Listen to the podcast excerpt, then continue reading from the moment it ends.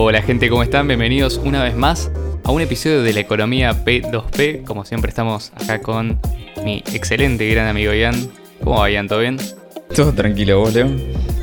Todo bien, todo bien. El día de hoy tenemos un tema que queríamos traer hace, hace un rato, como muchos de los temas que tocamos en el podcast. Nos han incluso hecho algunas preguntas al respecto y no queríamos dejar de hablar.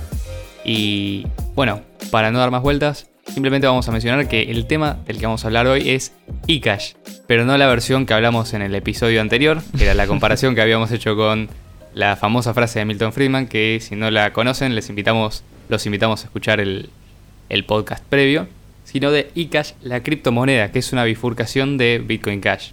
Sí, sí, sí, es la última bifurcación de BSH. Exactamente, el último hard fork, si se quiere, contencioso dentro de la comunidad. Eh, entonces, bueno, vamos a ahondar en sus características, vamos a explicar un poco de dónde surge, cuáles fueron las principales motivaciones para su desarrollo. Eh, vamos a ponernos un poco piranoicos inclusive y hablar de ataques a la comunidad de BCH en general.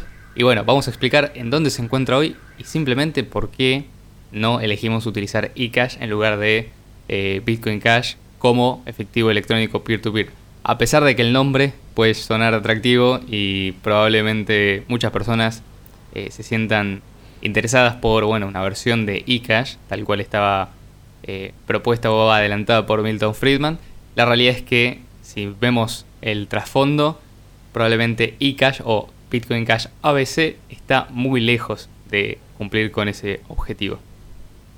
Sí, y la web es muy linda también, pero no me llega como La web es muy linda. Es e.cash si la quieren visitar. Está, está bien hecha, está bien diseñada, pero tenemos también excelentes diseñadores en, en Bitcoin Cash. Sí, sí.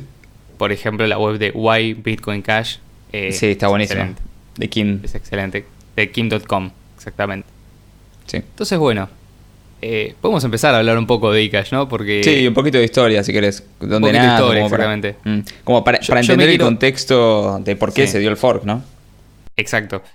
Eh, antes de tocar eh, puntualmente eCash, habría que hacer un poco de contexto histórico y traernos hacia el 2017, cuando fue el hard fork que dividió a la comunidad en BTC y BCH, digamos.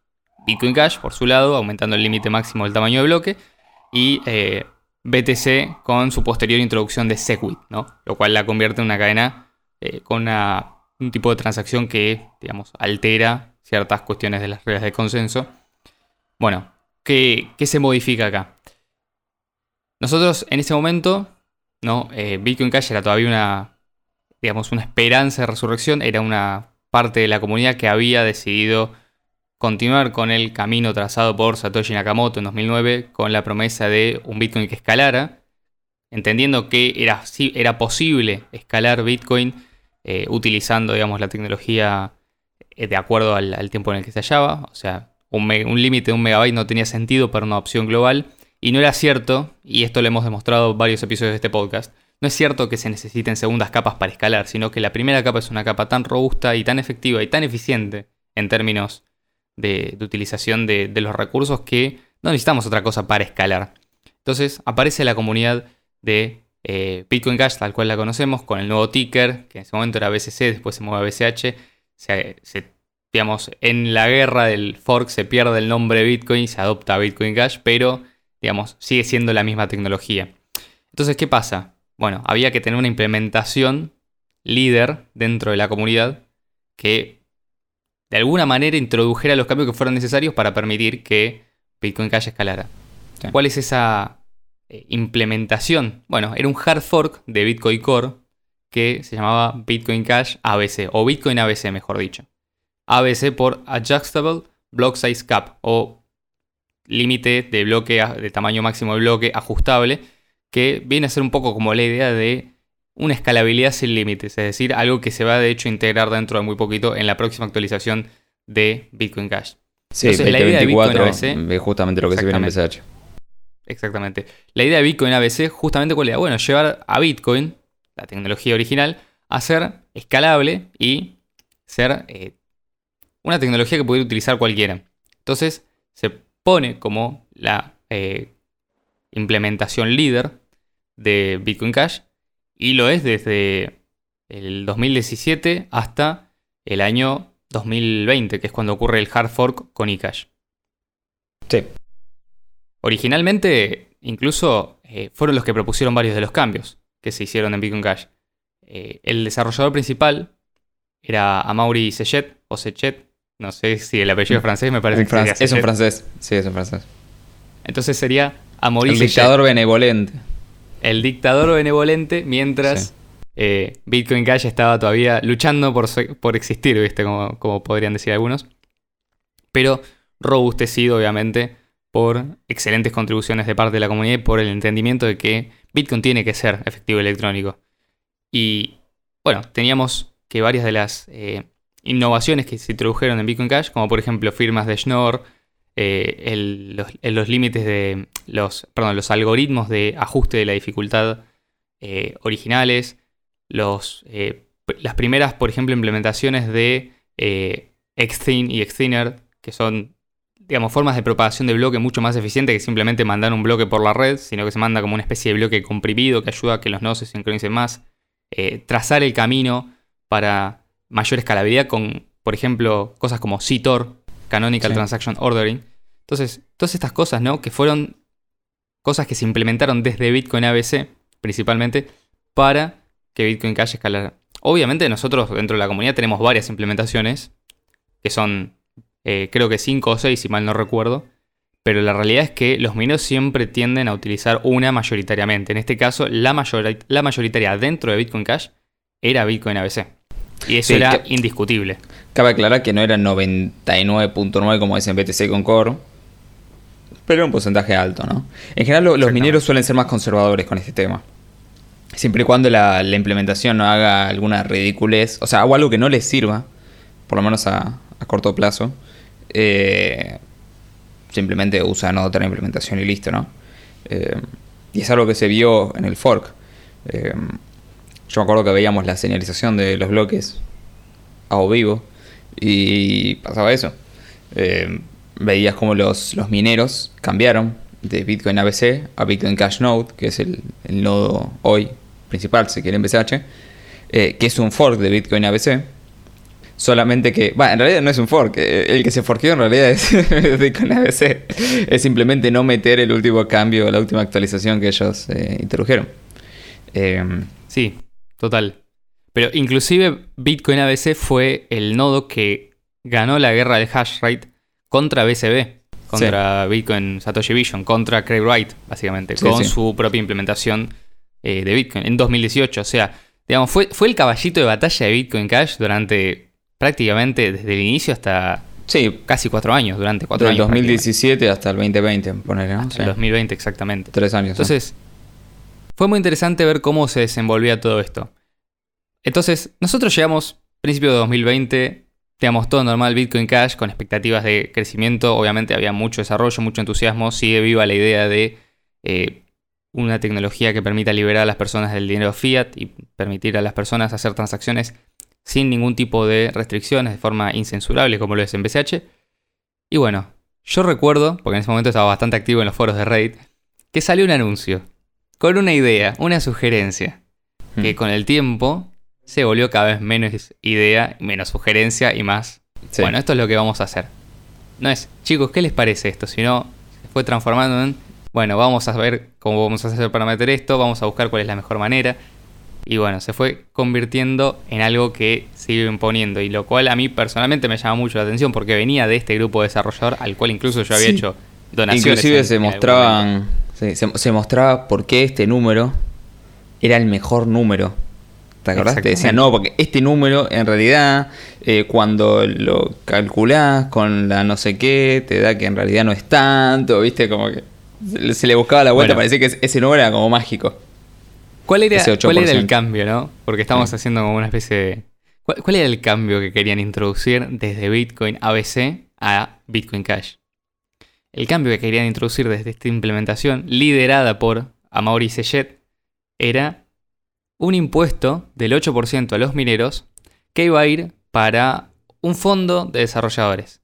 De hecho, originalmente ni siquiera se hablaba de un 8%, creo que se hablaba incluso de más el 8% fue variando. incluso también la forma en la que iba a ser administrado, administrado el, fondo. Porque si vos vas a, las discusiones, primero iba a ser, bueno, lo va a controlar una compañía, como una LLC que va a estar en Hong Kong. Después te la vamos a, hacer, digamos, con una. Eh, va, a ser una, dirección de uno de los desarrolladores o directamente se va a ir asignando a distintas wallets eh, de forma descentralizada, una billetera multifirma. En definitiva, ¿qué era esto? Era. la, idea era introducir que el minero no ganara el 100% de lo, que, de lo que generaba como minero, sino que el 8% de la recompensa del bloque fuera a este fondo para desarrolladores. Y con eso generar infraestructura crítica para el crecimiento de Bitcoin Cash. pagar publicidad, pagar a desarrolladores que trabajaban, entre comillas, gratis, lo cual es completamente falso. Habían hecho campañas de donación muy exitosas. Yo me acuerdo que habían juntado arriba de 1000 BCH en un momento en el cual el precio de BCH estaba alto. O sea, habían juntado casi millones de dólares. Para es que te acordás que a Mauri hizo tipo un Philip Starter pidiendo, no sé, 10.000 BCH. Es que en ese momento. o sea, pidieron como un número ridículo. Pidieron un número ridículo. Eh, estaban, estaban, hablando de implementar esto, pidieron un número ridículo en un Flipstarter, obviamente no lo llenaron, no se le donó todo ese dinero. Entonces dijeron, ay, ven que no funciona, tenemos que, ven que no se puede. Claro, tipo, tiran una ridiculez y después te dicen, ves que no se puede. Esa fue la estrategia que manejaba esta gente, no hagan una idea. Sí, sí tenían una, yo me acuerdo que en un momento sí tenían una dirección de donaciones y la gente donaba. ¿Pero por qué la gente donaba? Porque, primero, yo incluso doné. ¿Por qué yo doné? O sea, ¿cuál era, ¿cuál era la expectativa de las personas? Era, bueno, estas personas se están encargando del desarrollo de SH, obviamente su trabajo merece ser compensado. Ellos lo que decían era, no estamos siendo justamente compensados por el trabajo que hacemos. Implementar software libre es un trabajo que por definición no tiene necesariamente eh, una recompensa asociada, sino que dependemos necesariamente de las donaciones o algún, eh, algún mecenas o alguien que se encargue, digamos, de financiarnos consistentemente. La realidad es que eh, había otras maneras, de, otra forma de financiamiento, pero ellos consideraban, o empezaron a considerar, o empezaron a tratar de meter la idea dentro de la comunidad de que esta iba a ser la forma a la cual ahora, a partir de ahora se iba a financiar, no te digo todo, pero sí gran parte del desarrollo dentro de Bitcoin Cash. Lo cual es interesante, ¿no? Porque otras criptomonedas ya tienen este mismo esquema. Una de ellas, por ejemplo, muy conocida, es Dash. Otra, que también tiene un esquema similar, es Zcash, con la Electric Coin Company, que se encarga de recibir los fondos dentro de una fundación, ¿viste? Siempre tiene estas estructuras legales complejísimas que después lo asignan a proyectos específicos. Después la gente se pone como moscas alrededor de la, de, la luz, tratando, ¿viste? De, bueno, ver qué puede hacer para ser merecedora de algo de lo que reparten estas instituciones. Y era eventualmente lo que la gente sabía que iba a terminar pasando con Bitcoin Cash si esto se implementaba efectivamente y no había alternativa ni discusión al respecto. Lo que no sabía la gente de Bitcoin ABC, o sí sabía, pero se olvidó de tomar en cuenta, es que ya no estábamos en 2017, mucho menos en 2015. Ya habíamos pasado por el hard fork con PTC y habíamos pasado por el hard fork con BCB. O sea, se había purgado mucha gente indeseable de la comunidad. Sí. Para que ahora nos vengan a decir, una vez que Bitcoin Cash estaba presto a eh, ser una excelente alternativa para el dinero fiat, con mayor desarrollo, mayor competencia, eh, mayor reconocimiento incluso desde, la perspectiva de los mercados, que nos vengan a decir que Bitcoin Cash era deficiente y que ahora lo único que, que nos faltaba para lograr eh, como estas promesas que ellos prometían cumplir era un impuesto del 8% de los mineros.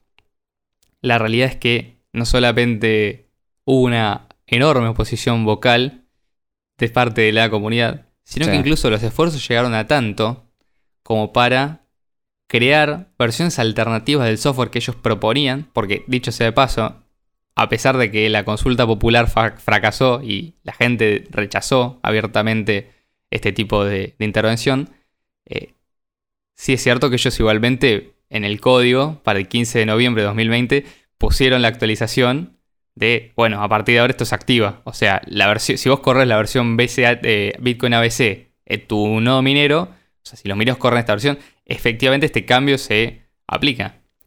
Bueno, ¿qué terminó pasando?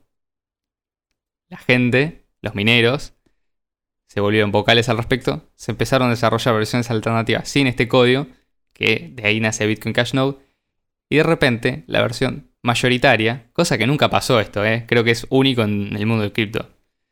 La versión mayoritaria del nodo minero se cambió, es decir, los mineros y los usuarios, especialmente, pero eh, particularmente los mineros, lo cual es interesante, cambiaron el software con el cual estaban minando la red. Mayoritariamente, y de forma abierta y sin coordinación eh, obligada, sino vía coordinación espontánea. Sí, esto sabes qué, porque hay mucha gente que dice, bueno, qué bueno, BCH hoy sí, bla, bla, bla. Pero, ¿y si atacan, no? ¿Y si quieren, y si quieren introducir esto en BCH y, lo logran? Bueno, acá tenés lo que pasa. Quisieron meter un 8%, que vaya por un fondo de no sé qué. Y la gente no, no lo siguió, la comunidad no lo siguió y los mineros tampoco. ¿Y con qué se quedaron? Bueno, con una moneda mucho más chica. Y ahora vamos a ver todo lo malo que le introdujeron luego. Eh, pero tenemos eso, el 15 de noviembre de 2022 se separó la comunidad. Eh, entonces, en un principio era, se llamaba Bitcoin ABC eh, o BCHA, una cosa así era el ticker. Luego le cambiaron todo, le cambiaron el branding por eCash y le cambiaron los decimales. En vez de tener, en vez de tener 8 decimales, tiene 2. O sea, básicamente corrieron, corrieron la coma para, para la derecha y listo. Eh, eso fue todo lo que hicieron. Eh, bueno, lo, que tiene iCash es que pretende ser también un, método de transacciones utilizado y bla, bla, bla. O sea, sigue un poco en ese sentido la línea de BCH, por lo menos por ahora. Eh, pero le introdujeron, lo están introduciendo y todavía siguen metiéndolo. es una, una especie de capa de consenso proof of stake que se llama Avalanche. ¿no? Ellos lo que quieren es como em, que las transacciones, o sea, los bloques sean como prevalidados por unos validadores eh, usando, usando este sistema Avalanche. Que es, que es lo mismo que usa la criptomoneda Avalanche, AVAX, que lo que tiene es, eh, son como tres capas. Tienes como una capa de consenso, una capa de transacciones y otra de contratos inteligentes, una cosa así. Entonces, que así es como funciona. Em, entonces lo que quería meter era como esta capa de, consenso arriba, eh, donde los bloques como que se prevalidan vía consenso Avalanche antes de que los mineros los validen, ¿no? Entonces es como que es más rápido.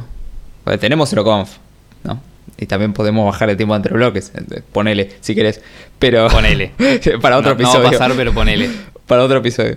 Pero sería una opción, por ejemplo. O sea, si querés acortar el tiempo en el que se te validan las transacciones, tenés esas opciones. Eh, pero la verdad que esto, no sé, ponele que puede ya funcionar. Después empezaron a introducir otros cambios. Todas estas cosas las querían meter en PCH. Pero obviamente, cuando empecemos a decir las cosas que introdujeron, van a decir, bueno, esto era, obviamente no se podía introducir en PCH. Eh, entonces, empezaron a transicionar a Proof of Stake Ahora, por ejemplo, en la próxima actualización, que depende de cuando veas este episodio, ya está o no integrada, creo que era ahora en noviembre 2023, una cosa así. Eh, está en la página. Eh, agregan el staking. Vas a poder poner en staking tus monedas, ¿no? Y el 10% de la recompensa de los bloques se asigna a los validadores staking. Estos validadores hacen las validaciones de esta capa de Avalanche, ¿no? O sea, vos haces una transacción, ah, claro, es el 10% la valida rápido, de la recompensa. Sí, sumado al otro 8. O sea, no, no viene de ese 8. son dos cosas distintas. O sea, por un lado le sacas el 8 y por el otro le sacas el 10. Ese 10 va para los validadores que validan más rápido tus transacciones que los mineros de Proof of Stake, ¿no? Ponen staking y ganan el 10% de recompensa. Y por otro lado, tenés eh, el 8% que va a los mineros, ¿no? Entonces, ya para arrancar acá tenemos... Eh, bueno, y, también lo que agregaron es que ahora en vez de ser 8% va a ser 32. Me río, boludo, porque es, la historia, viste, del Estado, viste, que te dicen, no, pero mira, un minarquismo así chiquitito, 8%, y después termina siendo 32 a los dos años. Sí, vas otro 10%. Eh, y pasó otro 10%. O sea, hoy los mineros, o sea, en la próxima actualización los mineros eh, les van a sacar el 42%, de lo que gana. es como arrancó el welfare state, el, estado de bienestar en eCash, boludo, es tremendo. 42, eh, se, fueron al chori con esto. Sí, sí, sí, eh, aparte es como creer que vos tenés el rayo láser que te permite asignar precisamente los recursos donde están haciendo falta, ¿viste? Sí, sí, es la historia Porque del Estado, boludo. Es el cálculo y además, económico. lo pero- que estás implícitamente diciendo con eso, lo que está diciendo no solamente la gente, digamos, que apoya esta moneda, sino los desarrolladores es de esta moneda, es que ya es otra moneda completamente diferente. E incluso eliminaron cualquier referencia a Bitcoin. Tienen su propia versión del white paper donde dice eCash a peer-to-peer electronic cash system. O sea, cambiaron el nombre de Bitcoin Sí, por no. Nada, Lo que estás diciendo boludo. es el sistema de asignación de recursos vía intercambio voluntario basado en la propiedad privada, que es el mercado, no sirve. Necesitamos un Estado, una empresa, un grupo. 32%, boludo. Ni, o ni un- Dash se atrevió un- tanto. Ni Dash se atrevió No tanto. conozco otra que tenga un, un, un IFP tan alto. 32% es un, Sí, es un montón. IFP es Infrastructure Funding Plan, Funding como plan, Plan. De, de- de- de financiamiento de la infraestructura. Porque ellos lo que decían Claro. vamos a, no, vamos a utilizar esto para hacer infraestructura, eh, digamos, crítica para la red, para Sí, que sí, la gente pueda utilizar. ¿Cuál es esa Hay una infraestructura? crisis de Wallets, infraestructura nodos, en BCH. aplicaciones. Necesitamos el 32%. es como. Puntos de pago. Eh, la, la guerra contra la desinfraestructura en eCash, ¿viste? ¿Viste como el Estado que hace tipo la guerra contra, no sé, el narcotráfico, contra las drogas, Sí. y tiene que meterle trillones de dólares de financiamiento, ¿viste? es como medio lo mismo, ¿no? Es como esa, esa, esa misma falta de infraestructura. Dame el 32%. Entonces lo que tenés es que de la emisión, o sea, de lo que se da recompensa por bloque, el 10% va para el staking. O sea, por un lado Sí. están transicionando hacia Proof of Stake. Y por el otro, tenés el 32% que va para la recompensa eh, de este fondo, que la realidad es que lo maneja Bitcoin ABC, ¿no? Sí. Eh, ellos quieren venderlo, viste, como, como en Dash, que estos masternodes son los que manejan para dónde va el fondo. En Dash es mejor en ese sentido, Sí, por en lo Dash es mejor, sí, sí, sí. Pero creo que ellos están transicionando a algo parecido. Que buscan eso, pero. Dale. Bueno. Sí. Lo, lo manejan ellos. Por... Bueno, pero, pero vos Y el resto va a los la mineros. perspectiva o sea, es como, viste, cuando cobras tu sueldo, te- te- primero te, te evitan todos los impuestos y después te llega el neto. Bueno, los mineros es esto. No, no tienen ganancias brutas, tienen ganancias brutas y netas. O sea, el bruto es lo que pudieron haber ganado. le sacan un 42% y le queda el neto, boludo. y eso es lo que va para los mineros. Eh, Claro, porque- así funciona. De hecho, ellos no se ven incentivados a que la red funcione mejor. Si vos te fijas, nosotros hicimos un episodio en el cual hablamos de las dos etapas de Sí. los mineros, como las dos etapas dentro del modelo de incentivo. Una que están básicamente una etapa inicial, si se quiere, donde vive mayoritariamente lo que reciben Las por dos eras y de después Bitcoin se las llama. dos Muy- eras muy, de bueno, lo recomendamos. Sí, y eh, otra etapa, otra era, otra etapa en la cual viven principalmente de las tarifas de las transacciones. Si vos ves cuál es el incentivo de los mineros, es que con el tiempo la red vaya funcionando cada vez mejor. Para eso Sí. ellos necesitan mejor, no solamente hardware, no solamente comprar ASICs más potentes, porque el ASIC más potente no hace que la red funcione mejor, hace que vos tengas más competitividad frente a otros mineros. Cosa que igual es bueno. Eh, porque es más seguro, digamos, más difícil reescribir el historial de la cadena de bloques. Pero eso es una parte. Para que la red funcione mejor en términos de, eh, digamos, experiencia de usuario, vas a necesitar mayor velocidad de internet, vas a necesitar eh, computadoras que puedan procesar una mayor cantidad de transacciones. Eso es al margen del hash power que vos tengas. Entonces, el minero va y obviamente software más eficiente. O sea, el software de nodo que vos necesitas va a, tener que ser más eficiente que el del vecino. Porque vas a poder procesar más transacciones que el minero vecino. Paradójicamente no existen vecinos en este, en este ejemplo, pero bueno, se entiende lo que voy. Entonces, el minero es el principal incentivado en financiar cualquier proyecto de desarrollo e investigación de software, incluso si ese software después lo utiliza solamente él porque lo pagó él. Pero vas a Sí. tener desarrollo y competencia entre los mineros, obvio. Y si hay un minero que considera que con una actualización puntual, con un cambio en una regla de consenso específica, va a haber eh, mayor y mejor efectividad para procesar más transacciones en la red, bueno, no le, no le alcanza obviamente con cambiarlo él solo, porque probablemente no tenga la mayoría del hash power, Sí. va a tener que salir, digamos, a proponer a mercado las, Sí, los cambios, señalizar y que la gente señalizar exactamente, y obviamente compartir cuáles serían esos cambios. ¿Por qué? Porque ya no van a ser los desarrolladores los que digan, bueno, esto es lo que hace falta. O incluso en BCH me atrevo a decir es un poquito así todavía, porque no estamos en Sí. esa segunda etapa todavía. Hoy en Sí, día... los mineros buscan rentabilidad y hoy la rentabilidad viene por la recompensa por bloque, o sea, la, la- la nueva emisión, digamos, de monedas. Exacto. Pero luego la rentabilidad va a estar directamente alineada a la cantidad de transacciones en la cadena, o sea, a la actividad de la red, o sea, a la adopción en el fondo de la, de la moneda, al uso, o sea, la utilidad, que quieras, pero gente usando constantemente la moneda. Claro, o sea, la, la, recompensa, o sea, la rentabilidad de los mineros va a pasar de estar ligada al pump and dump, de si sube el precio o no, a la adopción de la moneda, digamos, al uso real, a la utilidad de la moneda. Eh, por eso es tan importante el episodio que hicimos sobre las dos eras de Bitcoin y lo recomendamos tanto. Vayan a verlo. Porque ahí se entiende perfectamente cómo incluso el precio ya no, no pasa a ser un factor determinante. Porque claro. con un precio bajo, pero con muchísima actividad en la red, el minero sobrevive igual. Ahora, con baja actividad en la red y un precio que no, o sea, que es variable, no puedes garantizar necesariamente la subsistencia. Y esto aplica para cualquier criptomoneda, de hecho. O sea, por eso vos tenés también que, digamos, la validación eh, por, parte de los mineros es tan crítica. Pero por otro lado, quería, quería mencionar esto porque me parece interesante y aplica no solamente para el caso del el IFP o Bitcoin Cash, ABC o eCash o lo que sea, digamos, digo Bitcoin Cash a veces porque en ese momento eran la, implementación, pensalo de esta manera. Si tu incentivo es yo obtengo beneficio, o sea, yo obtengo dinero para crear infraestructura porque falta infraestructura. ¿Qué incentivos tengo yo a largo plazo para crear esa infraestructura? Ninguno, porque si esa infraestructura está, yo no puedo reclamar el beneficio.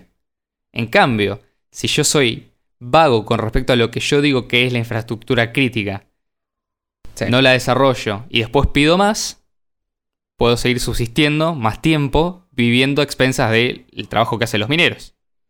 Paradójicamente, tu incentivo, si vos tenés un IFP, es no hacer ningún F de ese IFP, ninguna eh, infraestructura, perdón, ninguna I, ninguna infraestructura. ¿Por qué? Porque si vos haces infraestructura, no tiene sentido el plan de infraestructura. Es como, exactamente. es como los planes. Es lo que hacen los gobiernos cuando piden plata y no hacen las rutas, por ejemplo. Uh, exactamente. Sí, sí, sí. O lo que hacen los eh, Porque las provincias para cuando piden financiamiento y no hacen nada. Bueno, necesitamos para pueden seguir.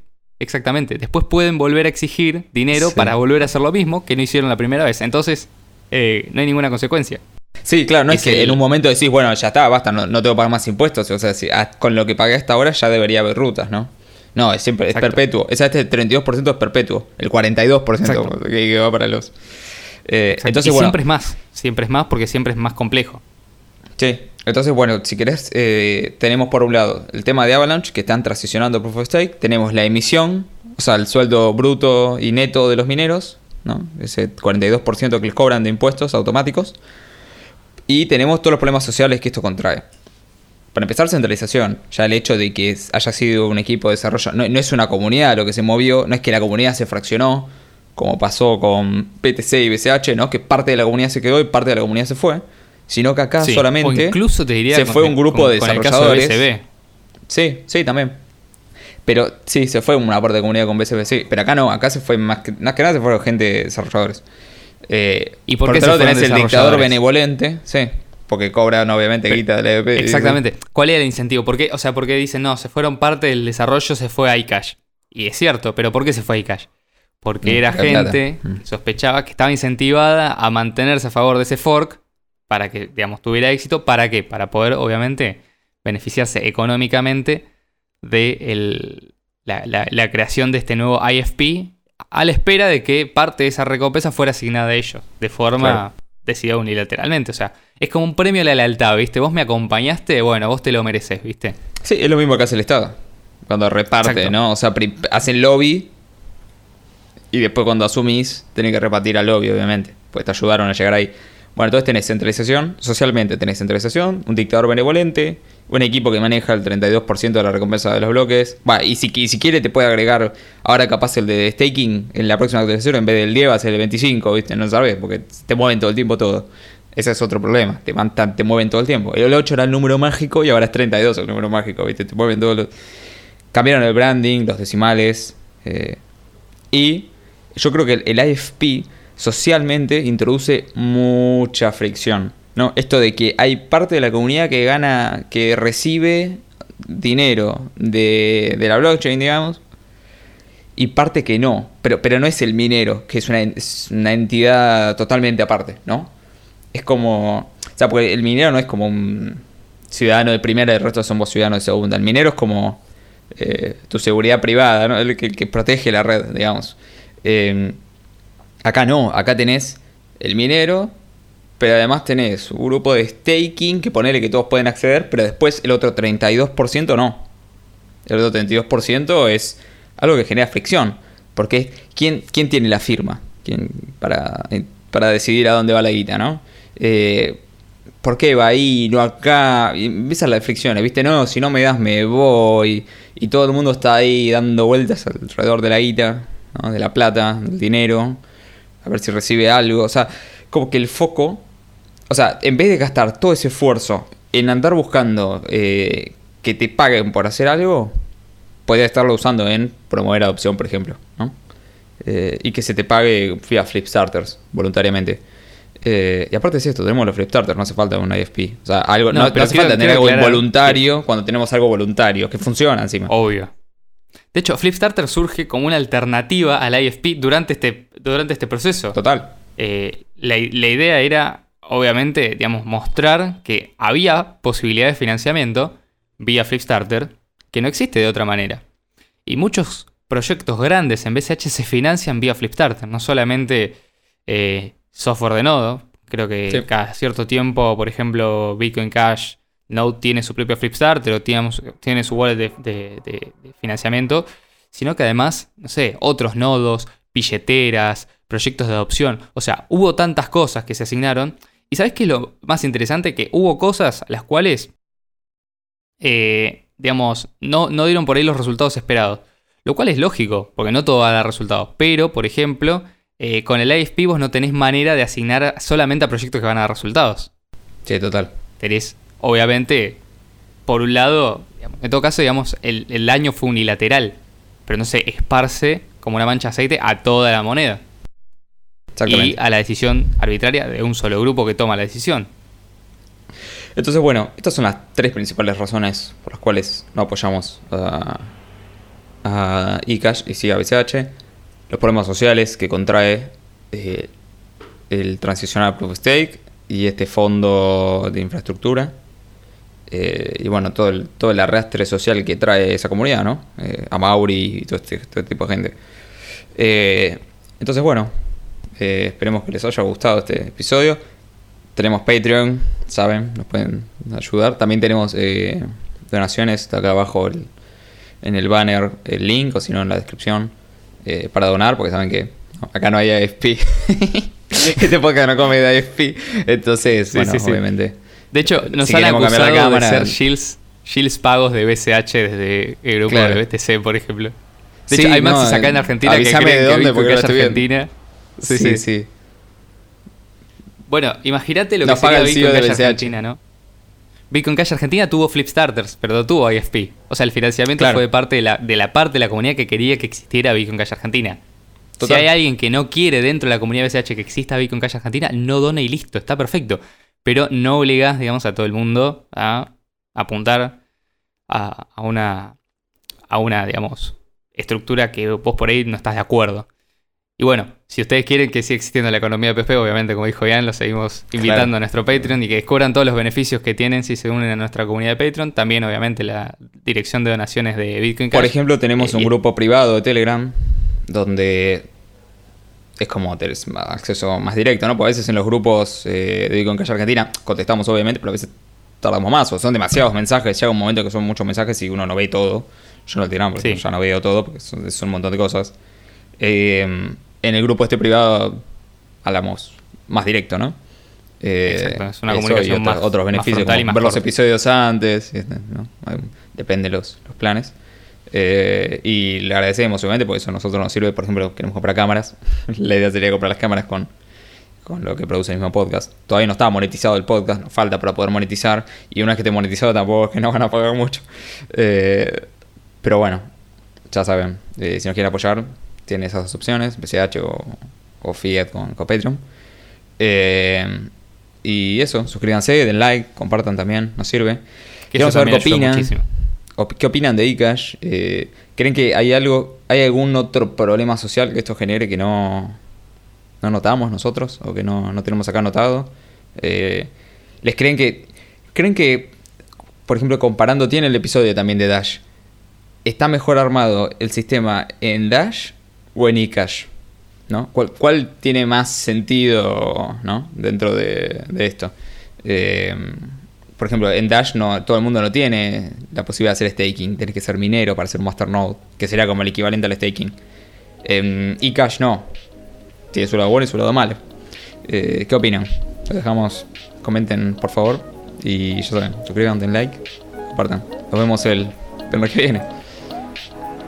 Hasta luego. Chau, chau. Hasta luego, chao, chao.